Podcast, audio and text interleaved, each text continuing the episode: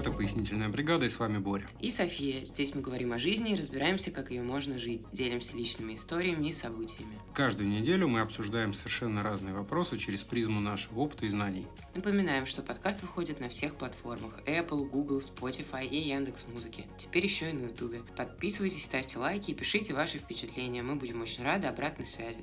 Тем более теперь вы можете написать нам в телеграм-канал. А сегодня мы решили сделать необычный выпуск. Поехали!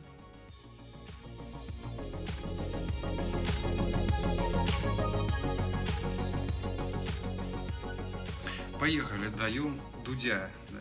Так, кажется, это Почему рубрика нет? Я не называется. думаю, что мы даем Дудя. Мы просто подумали о том, что мы так часто зовем кого-то в гости, спрашиваем у них какой-то определенный набор вопросов, уже который стал типичным каким-то. Но при этом сами мы никогда не отвечали на эти вопросы. Э, Ну, не совсем на все. Понятно, что мы переехали, что мы в Аргентине. Про то, как тут живется, мы тоже рассказали. То есть этот блок вопросов мы каким-то образом раскрыли в наших выпусках. На какие-то общие и касающиеся позиций относительно чего-либо. И вообще какие-то вопросы о восприятии этой жизни мы, наверное, никогда не раскрывали подробно. Ну, по крайней мере, то, как делают это наши гости. И мы решили по очереди, наверное, попробовать самоинтервьюироваться. И как-то вас познакомить с нами поближе. Да, сегодня будем знакомиться с Борей. Волнительно. Поехали.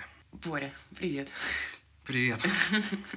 Тебя зовут Боря, мы это уже знаем. Расскажи о себе, а именно, чем ты занимался, занимаешься сейчас, чем ты увлекаешься. Вот все вот эти интересности про хобби, увлечения в твоей жизни. Ох, вопрос простой да непростой. В общем, я в рассвете четвертого десятка лет. В России я получил пару образований, соответственно, одно техническое, второе экономическое. А, А од- поподробней? Поподробнее, по первому образованию я инженер э, ядерных силовых установок для космических летательных аппаратов. По второму образованию я управленец на предприятиях. По специальности я ни разу не работал, да, как-то сразу после универа я пустился в свободное плавание и занимался торговлей на стыке, наверное, с инженерией, потому что мне всегда хотелось не только продавать, но и что-то ремонтировать, улучшать и так далее. То есть и по мере, так сказать, моего роста и финансового благосостояния, сначала это были там телефоны и ноутбуки, потом и то, и другое, потом захотелось попробовать автомобили, сначала ремонт, потом улучшение, потом практика показала, что автомобили это тяжело. То есть ты был экз- как экзибит I wanna be my right. Да, и такое в молодости тоже было. Вот. Потом, естественно, был майнинг, как у большинства, да, то есть... Ну, э, в смысле большинства. Я, кроме тебя, не знаю в своем окружении людей, которые этим занимались. Ну, так что Так или иначе, мне в целом нравятся технологии, и в какой-то момент майнинг и криптовалюты были таким фронтиром э, IT, да, э, то есть это казалось чем-то новым, это напоминало, не знаю, 80-е, 70-е, да, когда это там в Силиконовой долине в гаражах буквально развивалась индустрия, вот, и, естественно, мимо такого пройти было сложно, поэтому это я тоже попробовал. В конечном итоге, еще до отъезда из Москвы, я занимался тем, что строил различные там, системы от игровых компьютеров до там, майнинг-ферм, серверов, вот, ну, различные IT-решения. А чем ты занимаешься сейчас? Вообще нас очень часто спрашивают, вот мы переехали, а как тут с работой, как бы, что мы тут делаем, что, как мы вообще тут живем свою жизнь в плане таком достаточно бытовом, не по магазинам там к мясникам ходим, а как происходит здесь э, работа, как мы обустроили себе заработок, работаем ли мы здесь, в Аргентине, на Россию, и вообще работаем ли мы, что мы делаем, вот что ты делаешь. Ну, я бы сказал касательно себя, что я в некотором творческом поиске. То есть я понимал, что в Аргентине работу сыскать вряд ли получится, да, без знания языка и без каких-то портфолио, CV, да, такого международного толка, который- был бы всем везде понятен. Мне было, были примерно понятны экономические аспекты жизни в Аргентине, поэтому здесь сейчас я проедаю накопленное ранее и пытаюсь найти себя в новом мире, имплементировать свои прошлые знания, да, то есть там рас- рассматривать рынок, пытаться понять, что здесь кому нужно, сколько это стоит. Вот, естественно, хочу попробовать что-нибудь новое. Пытаюсь э, учиться писать код, изучаю местный язык. На- Надеюсь, впоследствии это все даст какие-то мне дивиденды. Ты имеешь в виду испанский язык, Испанский, помимо разумеется. языка программирования? Да, разумеется, испанский, конечно. В общем, ты сейчас лингвист. Лингвист, кодер и так далее. Ну, я, типа, это шутка была. Деспирадо. Как насчет увлечений? Я знаю, что у тебя их много. Расскажи нам скорее, какие они. Хороший вопрос. Я думал, как бы на него ответить. Но сложно. Наверное, мне нравится просто сама жизнь во всех ее аспектах. То есть я полагаю, что это жизнь штука интересная, аспекты ее интересны во всех отношениях, да, от культурного среза до тех же технологий. Поэтому ну, увлекаюсь. Ну подожди, вот, например, Лего одно из твоих увлечений. Ну, естественно, но мне... Ну, как естественно, там вот нам рассказывали, кто-то собирает винил, кто-то еще что-то, кто-то велосипеды, а Например, ты увлекаешься Лего совершенно точно. Ну, в большей степени, наверное, все-таки увлекаюсь технологиями, да, и вот э, моя работа, она была одновременно и э, моим хобби ну, как это ни странно, да, то есть нравились мне компьютеры, они мне сейчас нравятся, я их собирал. А Лего, ну, это так, просто маленькая пикантная особенность. Ну, это хобби. Ну, это, как, это например, хобби, всякие да. разные игры компьютерные. Ну, вот, мне кажется, в новом времени, да, вот эта вот практика переезда, когда ты, у тебя, условно, есть какая-то коллекция Лего, да, и ты понимаешь, что ты не можешь ее загрузить в контейнер и перевести через океан, это дорого, неликвидно и так далее, да, то есть ты понимаешь, насколько это бренно все в, в, нов, в, в новом мире, да, а вот, скажем, там, не знаю, ты говоришь, мне жизнь интересна, да, история, скажем. Да? Вот я как любил слушать э, подкасты по истории. Да, по, вот почему ты не рассказываешь, что у тебя хобби история? Ну, Боря, давай, смелей. Ну, вот, собственно, да, мне нравится история. Да? То есть вот я как э, любил слушать подкасты по истории, так и я их здесь люблю слушать. Да? То есть это вот мой способ провести свой досуг вечером. Я могу включить какую-то лекцию на 2-3 часа там про ЮАР или э, Чили, whatever, да, и вот, э, вот это мой кайф в жизни, что-то узнавать про мир, как вот это было. Про космос, например. Про космос люблю, но лекции про космос я слушаю много реже. Ты читаешь про космос? Даже читаю иногда, да, то есть, но э, видишь, как это сложно назвать каким-то хобби, да, то есть, мне кажется, любой человек, он чем-то интересуется, да, вот это вот сбор знаний, ну, можно ли это назвать хобби? Ну, конечно. Ну, тогда вот мое хобби, вот мое основное хобби. Ты в Аргентине, в Буэнос-Айресе. Все так. Сюрприз. А расскажи, как поживают все те люди, которые с тобой не здесь. Завернула. В общем, как твоя семья и друзья, которые остались в России, поддерживаешь ли ты связь э, с родственниками? Расскажи нам. И с друзьями. Разумеется, да, и с друзьями, да. У меня есть пул знакомых, которые, естественно, уехали, как и многие, да, то есть в Турцию, в Грузию. Судя по Инстаграму, они продолжают свой путь, да. Кто-то остался в Москве. Но поначалу это было немного тяжело коммуницировать. То есть вот э, мой самый близкий друг остался в Москве. Мы немного по-разному смотрим на вещи вообще в жизни, да, на вот, на политику. И, конечно, какое-то время нам было там, сложно коммуницировать. Но благо нам не 20 лет, когда мы там жжем мосты, э, деремся и так далее. То есть мы притираемся и учимся общаться на расстоянии. Это процесс. Понимаю это, он понимает это. Как это протекает? Ну, а родители, что с ними проще всего, да, потому что мы одинаковых совершенно взглядов на, э, на жизнь. Вот, поэтому события этого года, да, они никак не раскололи нас. То есть, естественно, я скучаю, мы, мы общаемся. Есть у нас взаимопонимание. Ну, хорошо. А вот, э, например, давай к другу вернемся. А у тебя с ним такие разночтения и сложности в общении только из-за переезда, из-за того, что у вас теперь на дистанции отношения, или вы, там, например, во взглядах кардинально не сходитесь? И вообще, как насчет всех, кто остался в Москве? Ты сказал, что там еще кто-то есть, помимо близкого друга. У меня вообще в целом не очень много друзей и знакомых, да, то есть я такой типа интроверт, поэтому у меня нет какой-то большой выборки. Естественно, с кем-то это происходит, коммуникация происходит легко, а вот, скажем, с близким другом сложнее всего, потому что ну, на то он самый близкий, да, то есть мы максимально откровенны, мы там легко о чем-то спорим и так далее.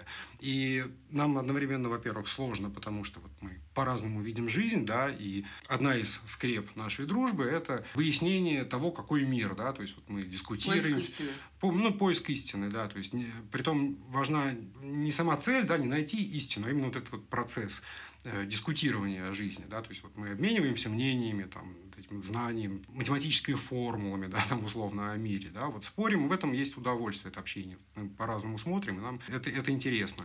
Сложность в общении из-за переезда, ну как, это что-то такое базовое, как мне кажется, между людьми, то есть у вас вот была какая-то общая жизнь, вы там вместе гулять ходили, там, работали вместе, еще что-то. И вдруг раз этого ничего нет. Это и тяжело, и обидно в некотором роде, да, то есть, ну, ему, наверное, да, потому что как ты взял, оставил. Ничего там приятного, приятного, конечно, нет. Но, тем не менее, мне кажется, он понимает, принимает и уважает мой выбор. Все сложности, они такого толка философского. Те люди, с которыми ты после случившегося и после переезда общался, приписывался, не близкие друзья, а именно просто знакомые. Как с ними складывалось общение? И вообще расскажи, как ты относишься к людям с другими взглядами, и что ты думаешь вообще об этом? 90, наверное, 9% людей, э, с которыми я общался, вот мы во взглядах совершенно одинаковые, вне зависимости от того, остались они в России или нет. Да, то есть нам обоим не нравится происходящее, и мы в этом солидарны. Мы можем, так сказать, э, дискутировать о каких-то нюансах, о тонкостях. И, и всего э, один человек, вот мой одногруппник, да, вот я обнаружил у него на аватарке современную свастику и так далее, у нас случилась с ним дискуссия, она не была вот похожа на срач в Твиттере, да, то есть мне хотелось понять, как, как он мыслит, почему он так мыслит э, и так далее, да, то есть вот это, наверное, был самый такой единственный диалог, где вот два мировоззрения столкнулись. Но опять же мы пришли к какому-то пониманию. И, То есть это все-таки был диалог? Это был диалог, да. Меня ужасно, конечно, ну, раздражает другая позиция, отличная от моей. Это в целом нормально. Вот. Но без диалога нет возможности договориться. То есть мне, и мне не кажется, что это правильно вот так вот легко навешать друг на друга ярлы, ярлыки, там, значит, ты, либераст, а ты зетнутый, и да, давай там подеремся. Да? Это, это глупо. Вот то, что происходит, э, оно вот как раз поэтому и так, так случается, когда люди не хотят друг друга услышать, понять. Мне кажется, это просто это не метод, он не работает. То есть он работает, но вот по-звериному. То есть у тебя нет какой-то принципиальной позиции, если человек не придерживается твоих взглядов, ты даже там в его сторону не посмотришь и даже не попробуешь разобраться. Ты скорее наоборот. Скорее наоборот, да, мне кажется, это неэффективно просто. В общем, нужен диалог. То есть это упрощает жизнь, да, но не всегда самый простой путь, он э, самый правильный. I see. Спасибо. Скажи, скучаешь ли ты по родине и в чем это выражается? Сложно сказать. Э, по близким, по родным, да, по подругу, э, по ним скучаю. По родине, вот как таковой, вот по березникам, угу. там, по этим улицам, по этим там рассветам в Москве, то есть, не знаю, перечисляйте вот все, что можете, да, то есть вот по этой части нет. По этой части нет, то есть вот само место, оно не вызывает у меня никаких эмоций, потому что, ну, в моем понимании страна это в первую очередь это люди, вокруг, да, вот по людям скучаю. Э, по ну, людям близким или в целом по э, русскому населению, потому что оно привычное, приятное, их паттерны понятны, внешний вид понятен. Скорее по, по друзьям. Выделить как-то вот русских мне сложно, несмотря на то, что вот мы сделали подкаст, да, с тобой про русскую миграцию, мы можем какие-то общие паттерны вывести. Назвать вот русский народ каким-то специфичным прям я не могу, да, то есть поскольку я работал ну, в продажах, то есть я повстречался с тысячами людей за 10 лет, и среди них были разные разные. Были те, которые казались мне совершенно отвратительными, и были те, которые казались мне просто вот вау, великолепными, достойными уважения. Ведь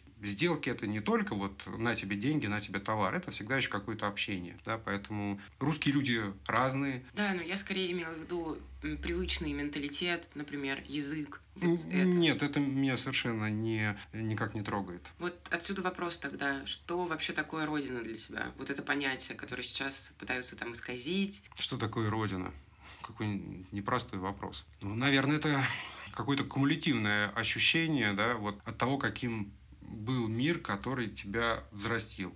Вот все, что ты вокруг видел, вот какой-то внутри, культурно э, и так далее, вот, вот это вот родина, то, как, оно, как ты сделан, то, что тебя делало. Ну, э, наверное, может быть, надо еще как-то, не знаю, развернуть в двух словах, что такое Родина, описать нельзя, да, то есть я же не брат и брат два, вот он там стишок какой-то рассказывал про там каждый колосок в поле, еще что-то, ну, да. да? Это ну, это, стишок. ну, какая-то вот... Э, что такое Родина?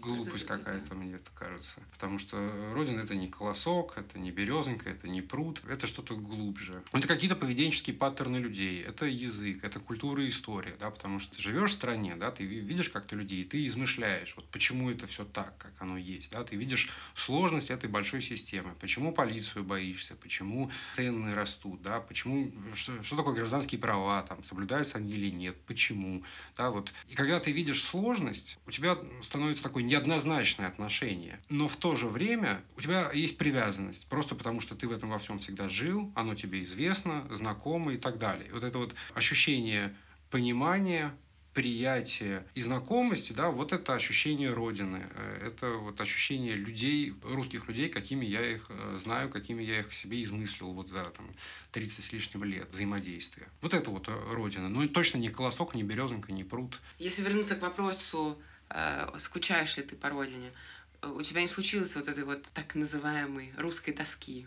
Вот этого ощущения, которое часто люди испытывают в, эмиграции. Русская тоска — это прям феномен. Нет, такого у меня нет. У меня есть э, тоска по той России, которой не случилось. Вот. Э, это такое странное очень ощущение. Наверное, я уехал из России ну, с разочарованием, да, то есть я был разочарован тем, как оно все произошло. Ну, как ты живешь в стране, ты живешь такое, что все не нравится или там все нравится, да, это такой сложный комплекс тебе. Что-то нравится, что-то не нравится. Ты смотришь, как устроена, я не знаю, судебная система, думаешь, это отвратительно. Ты смотришь на там IT-сектор думаешь, вау, мы на фронтире. И у тебя есть, ну, в целом люди, вот они же не выходят в окно, да, они живут, потому что они ожидают, что дальше будет лучше. И ты, когда живешь в стране, да, в своей, в моменте может быть плохо, но ты ждешь, что может быть лучше, ты надеешься на это. И, собственно, вот почему я уехал, потому что вот эти вот надежды, они все рухнули, да, то есть а, а, отъезд это как вот, вот такая вот иммиграция, это как, собственно, суицид, как выход из окна, да, ты такой думаешь, нет, все, лучше не будет. Откройте окошко. Не, не, не сработает, да, я, я, я хочу выйти, извините. И это глубокое чувство разочарования, то есть я тоскую по той России, которой, которой мы никогда стало, не видели. Которую мы никогда не видели, но о которой мы все мечтали. Ну, тут, конечно, спорный вопрос. Ты сидишь, ждешь, то есть ты употребляешь такие слова. Там, мы мечтали, мы ждали. Конечно, но, этого мало. Но ты не сидишь и не ждешь, потому что на, на самом деле, то есть вот так кажется, что ты сидишь и, и ждешь, но ты в моменте в стране, в России, да, ты работаешь, ты встречаешься с людьми, ты производишь какой-то продукт. Даже если ты мелкий лавочник и строишь кому-то компьютер, то вот потом на твоем компьютере человек будет что-то делать, он будет работать, он будет писать приложение, или, может быть, он будет делать дизайн. И ты понимаешь, что вы вместе народ, и вы вместе работаете над одной целью. Ты делаешь ему молоток, он этим молотком забивает гвозди, все это вместе становится налогами, все это вместе становится в ВВП, да, и вы страна, и вы делаете это вместе.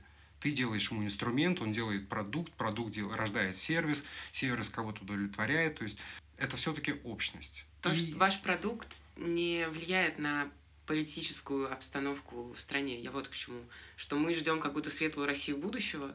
Ну, то есть ждем, вот, да, опять возвращаясь к твоему слову. Я боюсь, что это просто не влияет на какие-то процессы глобальные. Я думаю, это влияет косвенно, потому что что-либо делая, да, вот, не знаю, ты делаешь красивый офис, ты делаешь красивую машину, ты делаешь хороший сервис, ты рождаешь, ну, какие-то вот э, отношения между людьми. Да? Вот он взял красивый ноутбук или красивый компьютер, принес его домой, и его хрущевка заиграла, да, в нем появилась красивая вещь. Знаешь, как вот ты рекламу Apple посмотрел, и тебе хочется, чтобы у тебя на столе был iPhone, потому что жизнь станет лучше, потому что iPhone красивый, и все вокруг красиво. И вот он пришел с этой красивой вещью, поставил ее домой, он каждый день э, рассмотрит на нее, радуется и что-то делает. И это мотивирует его делать хорошо.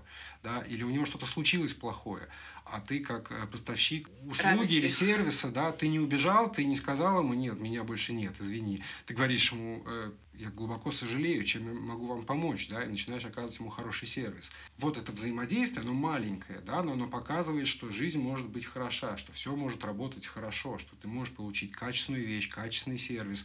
И почему бы тебе так самому не делать? То есть ты своей маленькой работой прививаешь э, культуру... Ну, типа ты показываешь хороший пример и вдохновляешь. Типа того, да. То есть я, я верю, что даже малые вещи имеют некоторый смысл. И чем больше будет людей, которые будут вот так вот глубоко подходить э, к тому, что они делают, тем скорее, так сказать, вот все заиграет, все расцветет. Тогда давай перейдем к сложным вопросам.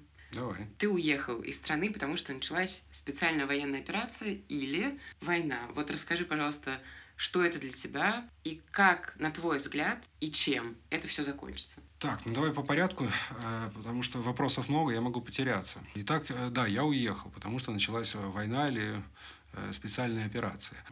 Чем это для меня было, да? Да, ну, то есть, какие у тебя на этот счет вообще впечатления? У тебя явно не стояло вопроса, уезжать или нет. То есть ты сразу понимал, что нужно уезжать? Да, практически сразу. Собственно, вот эволюция мысли, она примерно такая. С детства я ездил за границу, да, и поэтому я всегда мог сравнивать. То есть, условно, как в России, как, как там. Да, то есть я ездил в разные страны, это были условно и бедные, и богатые. У меня есть какая-то выборка, как можно жить. Поэтому у меня нет вот каких-то абстрактных пожеланий от Родины. Да? То есть я не хочу, чтобы она изобрела там панацею. Да? Я просто хочу адекватно лучше, чуть-чуть лучше, да, то есть не можешь сам, ну, скопируй, да, не изобретай велосипед. Это просто нормально, чтобы было. Что было просто нормально, да. Когда ты молодой, ты так вот аффективно э, хочешь. Вот этот нет, а это да. Когда ты взрослеешь, ты, опять же, начинаешь видеть сложность, понимаешь, вот Россия большая, и это проблема, там, логистическая, да, ты не можешь там обеспечить связанность регионов, там, это рождает другую проблему, третью, неважно сейчас, не, не об этом речь. То есть ты видишь сложность, но также ты вот, собственно, твои, твои надежды на прекрасную Россию будущего, они на чем-то зиждятся. Были провалы, были и успехи страны. То есть была, Что, была кстати, надежда. ты мог бы назвать успехами страны? Ну, Что навер- для себя это?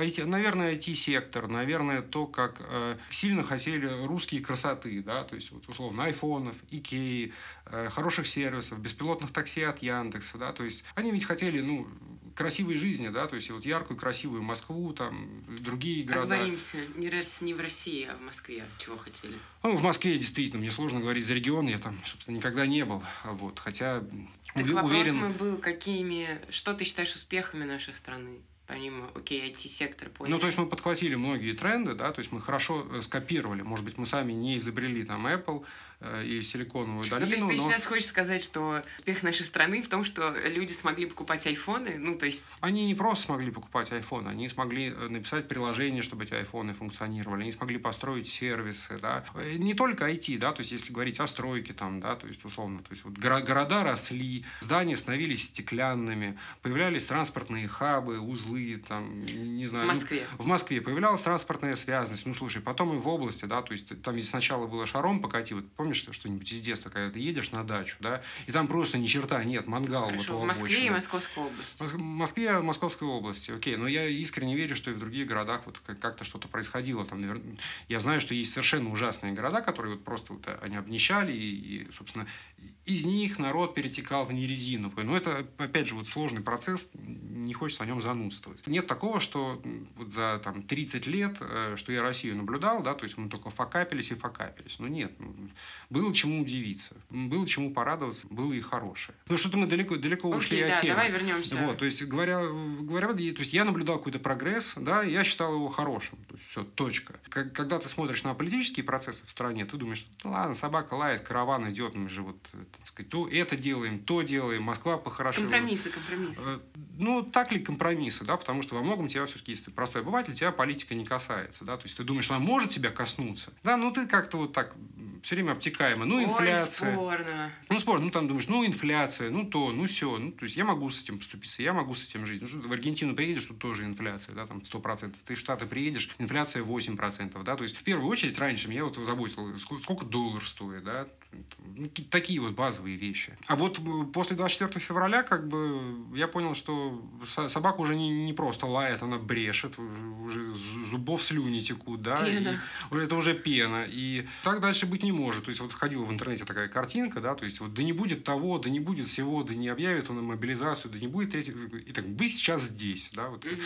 И я подумал, что черт побери, все, что они сделали до этого, было максимально последовательно, да, то есть, если так в ретроспективе смотреть, зачем они делали то, зачем они делали все. И ты видишь, как эти клещи сжимались, сжимались, сжимались. Ты видишь, что логика событий, она такая, что они сожмутся, и будет мобилизация, и будет еще хуже, да, и надо вот сейчас собирать манатки. Ну, потому что сколько можно верить, сколько можно надеяться. Поэтому э, я не стал ждать там 21 сентября, или когда была объявлена мобилизация, да. Почему для меня, мне это кажется неприемлемым? Ну, во-первых, просто насилие, агрессия любая мной порицается. Мне кажется, это, это не метод, это, это варварство. Как вот э, на какой-то вопрос раньше я отвечал, да, ну, я считаю правильным договариваться там, слышать, спорить, да, но не драться. Нужно пытаться друг друга понять и как-то взаимодействовать. Нужно терпение. Вот. А когда люди не хотят терпеть, не хотят договариваться, происходит то, что происходит, и это совершенно фатально. Вот. А говоря о том, какие, как сказать, как я вижу будущее, Как, на твой взгляд, и чем закончится то, что происходит сейчас? Ну, война и вообще ситуация в стране. Давай про нашу страну говорить. Давай сначала про нашу, а потом в общем. Я всегда был в контексте политики, то есть я всегда ей интересовался, мне всегда не нравилось то, что происходило. И я э, всегда ходил на выборы, да, то есть э, мне, мне было страшновато ходить на митинги, да, то есть тут я признаюсь, потому что, как мне кажется, власть довольно четко дала понять еще там году в 11-12, да, что э, вот твои зубы, а вот дубинка мента, да, то есть будь готов, понимай свои риски. Понимая эти риски, ходить на митинги мне было как-то тяжело. Сердце мое билось с ними, знаешь, как, как э, генерал Франко во Вторую мировую. Наши сердца бьются с вашими под Сталинградом, но, ну, извините, не могу ничем помочь. Вот, вот так же примерно. Ну, плохо, трусливо, ну, ну, может быть, ну, такой вот я человек. Еще глубже, да, я считаю, что любая власть коррумпирована. Вот любая по природе своей. Есть более или менее удачные способы имплементировать, да, там, демократию, демократию с социализмом, социализм. Но любая власть по природе своей коррумпирована. Как только ты, куда бы ты ни приехал, в какую страну, да, как только ты начнешь слушать э, политиков и пытаться разобраться в том, что происходит и почему это происходит, Через какое-то время розовые очки снимаются, и ты понимаешь, что там сидит очередная голова, она делает бла-бла-бла-бла-бла, а там под капотом деньги, коррупция и так далее. Да? То есть даже Исландия, наверное, с около нулевым уровнем э, коррупции, да, даже ее нашли в Панамском архиве в свое время. Поэтому у меня нет здесь каких-то специальных expectations. Я понимаю, что ну, просто ну, ну, ну, нет идеальной системы, нет идеального государства. Везде будут какие-то такие проблемы. Да? И хочешь, не хочешь, мириться с этим придется, потому что иначе на Марс или на Луну, где просто нет людей, нет политики. Так что, так что так. Так что же там насчет окончания войны? Как, чем, когда, почему? Я не знаю, когда. На чьей ты стороне? На стороне э, гуманизма, наверное, здравого смысла. Мне сложно здесь выбрать сторону. Я не вижу этот конфликт максимально плоско и простым, да, как вот есть условно там Россия и ресентимент, и есть Украина. Мне кажется, мир глобальнее, э, мир сложен, участников в этом конфликте очень много, они, может быть, не принимают в нем участие напрямую, да, они принимают, принимают косвенно. Да. Кроме этого конфликта в мире, в мире происходят другие не менее серьезные процессы да, довольно страшные, опасные. То есть э, США и Китай меня, наверное, интересуют не меньше. Пусть там сейчас не гремят пушки, не льется кровь, да, но свежая новость про зонд и так далее, да, вот эти вот... Про шар-шпион? Про шар, про шар шпион, про Huawei, которые пытаются скупать территории рядом с военными базами в США, да. Вот эти вот постоянные конфликты про слежку, да, про китайских хакеров э, и, и США. Постоянная эскалация конфликта вокруг Тайваня, да, военные корабли НАТО там, э, армии Китая, которые регулярно э, за, заруливают к той же Тайване, да. И если мы, так сказать, вот, где, извините меня, Россия, да, со 140 миллионным населением, а где Китай? Китай, 2 миллиарда, вторая экономика мира, да, вот где действительно может стать горячо. Так ли бы все гладко было сейчас в России, если бы не вечно молчаливый Китай. Это я к тому, что он всегда голосует нейтрально. На любой Но тусовке, он, вот тусовке ООН. Да? То есть, мне кажется, происходят ну, другие, другие процессы, они не менее страшные, не менее важные, более высокого уровня. А то, что происходит сейчас между Россией и Украиной, это, конечно, ужасно. Сложно дать однозначный ответ, да, то есть вот если э, в начале, там, февраль, март, апрель, ты видишь, как э, знаю, Россия там не справилась, сям не справилась, там кого-то потеряла, ракета завтра кончится, ты думаешь, ну, понятно все. Вот уже практически год прошел, shit is getting serious, shit is getting serious, то есть танки не кончаются, ракеты снова экономика и снова пашет летят, пока. экономика пашет, поэтому я думаю, надолго, надолго их еще хватит, да, особенно если Китай, э, Индия да, продолжат покупать э, углеводороды у России, если Европа продолжит покупать углеводороды у России. Вот, кстати, Европа. Расскажи, что думаешь по поводу политики Европы в отношении России и вообще по поводу политики Европы в контексте войны? Ну, это какой-то абсолютный дурдом. То есть я вижу, что это очень сложно. Понять это у меня едва ли получается. То есть э, вот этот виза-бан, да, то есть русские нам, к нам больше не ездят, это странно. Отрезать простых граждан от карточек, да, там, от визы и MasterCard, это странно, потому что те, кому надо, условно, да, вот э, элита, именно те, кто ответственен за процесс. Они как плавали на своих яхтах, так и плавают. Ну да, как, как имеют там 2, 3, 4, 5 паспортов, так и э, все это происходит. Деньги э, никуда не делись. Может быть, им стало как-то сложнее жить, да. Но где, собственно, эти люди, которые принимают решения, да, которые вот всем рулят, и где, где вот, условно, ты или я, да, с своими паспортами, своими жалкими накоплениями. Эта туфта про санкции, ну, come on, о чем речь вообще, да, то есть вот когда мы еще делали, помнишь, с тобой обзор, подводили итоги года, mm-hmm. да, и там был документ э, по продаже э, нефтепродуктов России. Ты видишь, что условно вот Европа отказалась, и, естественно, показатели выросли в пользу Китая и, и, и Индии, но в то же время появились неквалифицированные да, сделки. И вот ровно насколько уменьшились официальные покупки Евросоюзом, ровно настолько увеличились неквалифицированные сделки. Да.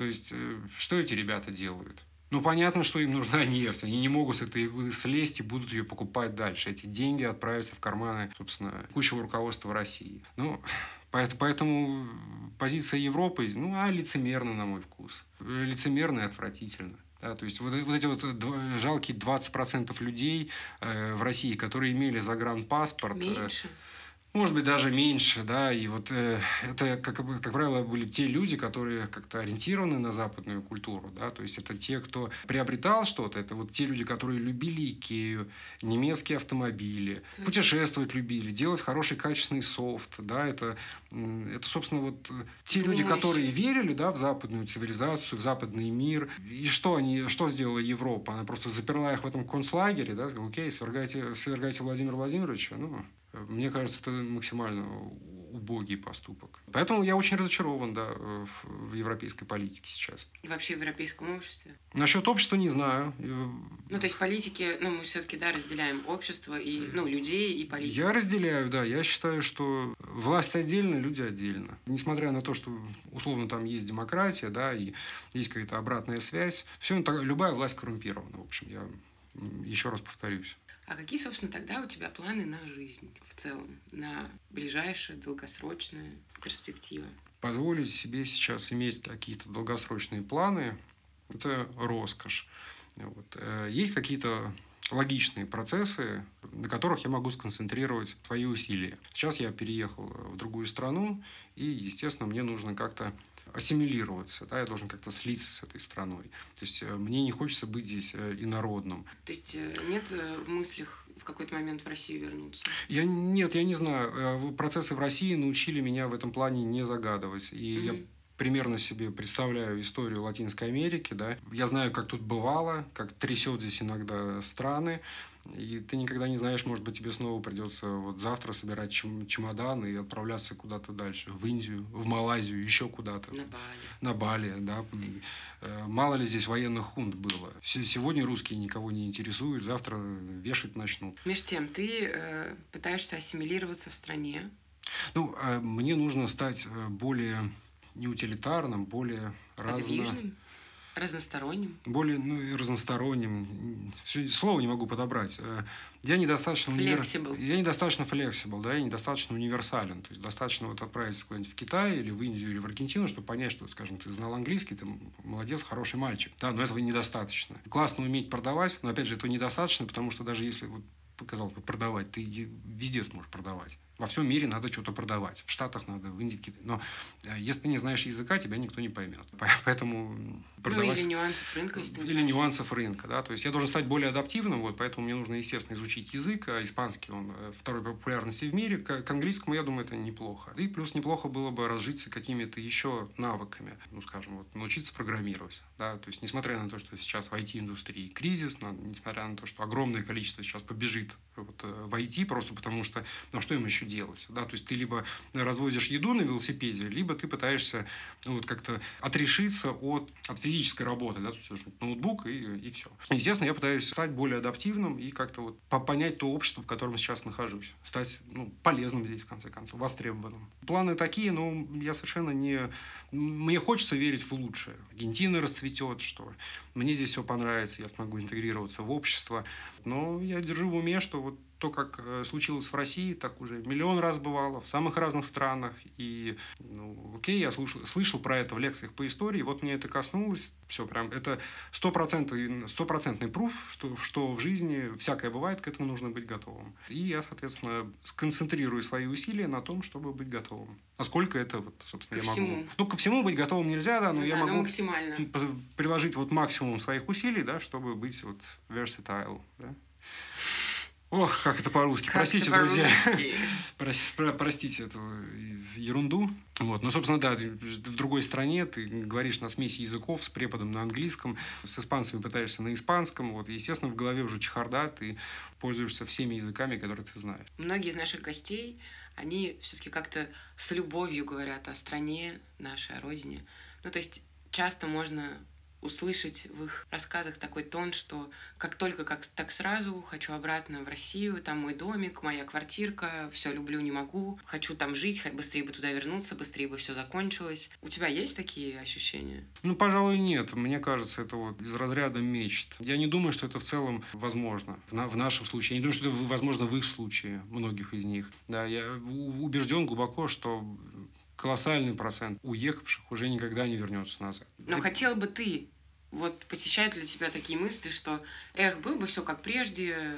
Скажем так, я люблю иметь возможность что-то сделать. Мне важен потенциал. Когда ты э, не имеешь возможности, ты ощущаешь себя, ну как, ну запертым, ограниченным, да. И, конечно, мне неприятно это, мне не нравится это, но я принимаю обстоятельства какого-то вот э, специфического вот этого пиетета, да, там, к березонькам, еще чему-то, у меня, ну, просто ну, нет. Ну, просто к дому, то есть э, многие же просто скучают по физическому дому, то есть там по своей квартире, там по своей посуде, по своей кроватке, ну вот это вот все. Нет, совершенно не привязываюсь к вещам, ни по кровати, ни по посуде не скучаю. Только по коту. Э, по коту, по родителям, по друзьям. Вот, э, собственно, по людям скучаю. Именно по, по местам, по вещам нет, не получается у меня скучать. Вот, как, слушай, когда мы смотрим с тобой сериалы, и там снежок, вот что мы сейчас смотрим, да, ну, ну классные пейзажи, ну, конечно, я к ним привык, я испытываю симпатию, особенно когда у тебя тут 6 или 7 месяцев уже 30 градусов, да, и вот это все. Ну, конечно, мне вот э, слегка хочется, чтобы снежок там похрустел под ногами. Не, не, знаю, не скользко. Не, не скользко, лед может быть почище, насыщен, у тебя может быть там, не знаю, теплый новый пуховик из Юникло, и ты можешь себя совершенно комфортно чувствовать даже зимой. Так в целом жизни бывает. Да, если это еще какое-то предрождественское время, и у тебя там хорошее настроение, снежок тоже окей. Ну, опять же, вот, опять же, в центре всегда люди, но не вещи. Возвращение, собственно, вообще в Россию я себе несколько с трудом представляю, потому что даже если весь этот морок закончится, простите за тавтологию, он не закончится. Даже, даже если он закончится, он не закончится, потому что у тебя есть огромное количество людей, которые уже травмированы тем, что произошло. Я не говорю про тех людей, которые просто вот продолжают смотреть новости, скроллить ленту, ужасаться и так далее. Да? То есть есть огромное количество, которые прошли через боевые действия. У них будет посттравматический синдром. Мы видим с тобой это в новостях, да, когда какой-то устал усталый мужик там в 5 утра расстреливает обойму Макарова во дворе в Мытищах. Мы слышим рассказы от наших близких о том, что периодически ты видишь людей, которые вернулись с фронта. И они злые, грязные, усталые, травмированные, брошенные, да. Огромное количество инвалидов вернется, огромное количество людей, у которых жизнь искорежена навсегда. И это не как после Афгана. После Афгана было страшно. Хотя мы не то чтобы в курсе, да, мы с тобой молоды, мы только видели вот этих вот людей. Иногда, знаешь, они ездили вот на таких вот да, скамеечках. Досках с колесами. Да, досках с колесами между рядов машин и просили милостыню. Вот э, это все, что мы знаем об Афгане. Там какие-то какие-то 10 тысяч. Вот, а в этот раз вернем, вернется куда больше таких людей. И, естественно, это, этим будут пронизаны семьи, да, это будут э, это жены, которые получат этих людей обратно, да, это будут дети, которые будут получать подзатыльники, потому что у бати травма, у него депрессия, он перепил, у него без ног. А ты, там, а, если только подзатыльник. Если только подзатыльник, да, то есть э, это как рак, как метастазы будут, будет прорастать в российское общество. С этим придется жить. Что будет с экономикой, я даже не, не касаюсь этого. Это ведь ну, и так очевидно, да, что будет с экономикой. Поэтому перспективы совершенно ужасные, мне кажется. И это, почему, люди уезжают? Да? То есть, потому что, чтобы разгрести всю эту бредятину, нужны десятки лет. Нужны десятки лет. Ну, да, на, на наш век не хватит. дело, что молодым людям не хочется свою жизнь потратить на то, чтобы сначала жить в этом всем, а потом это, последствия этого всего еще и разгребать. Слушай, ну кто, кто его знает, да, но в любом случае находиться вот в среде в такой, да, когда ты всеми силами всю дорогу этого не хотел, ты видел другой путь, тебе казалось, что правильно иначе, да, потом все случилось вот так, как ты не хотел, да? Ну, конечно, быть частью этого совершенно тяжело, не, не улыбается никак, потому что как то дети будут расти в этом всем. Почему, почему они должны, вот эти вот люди, которые сейчас за паспортами сюда уезжают, они в целом, как бы нас, они, как, как бы нас это не раздражало, да, по-иммигрантски, эти очереди и так далее, это же правильную вещь делают. Поэтому так, в общем, я в целом вообще пессимист, и я очень пессимистично смотрю в будущее. Game of Thrones. Winter is coming. Вот. Ну, у тебя всегда получается Winter is coming. Ну, в, в, в целом, да. Вот, ну, сейчас как никогда Winter is coming. Я, мне сложно себе представить, что сейчас прям огромное количество оптимистов. Вот, надо быть прям кла- классным очень человеком, чтобы верить в лучшее. Все известные блогеры заканчивают какими-нибудь классными вопросами. Наверное, это начал Познер. А я спрошу у тебя такой, новая рубрика. Что самое важное в жизни? Что самое важное в жизни?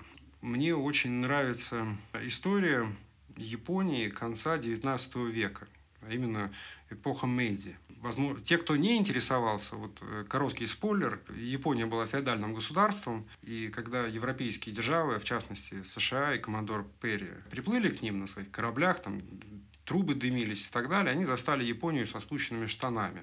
В Японии поняли, что, так сказать, нужно резко модернизировать государство, потому что иначе они просто ну, их сломают. Там было сформировано пять тезисов правительством, элитами, да, о том, как они будут эту новую Японию строить, как, каким будет модернизированное государство. И одним из этих пяти пунктов было, цитирую, Знание – сила. Это твой ответ на Это мой, мой ответ, вопрос. да. Знание Значит, – сила. Самое важное в жизни, ты считаешь, что это знание? Это знание, да. Ладно. Спасибо вам большое, Борис, за это прекрасное интервью. Тебе спасибо. Это была пояснительная бригада. Спасибо, что были с нами. Приходите к нам еще. Приходите еще. А, вот самое важное, забыли. Минутка меркантильности. Если вам нравится то, что мы делаем... А, э, как с, настоящий блогер. Как настоящий блогер, да. Вы можете поддержать наш э, проект. Ссылки будут в описании. Вот. Еще раз всем спасибо. До новых встреч. Пока-пока.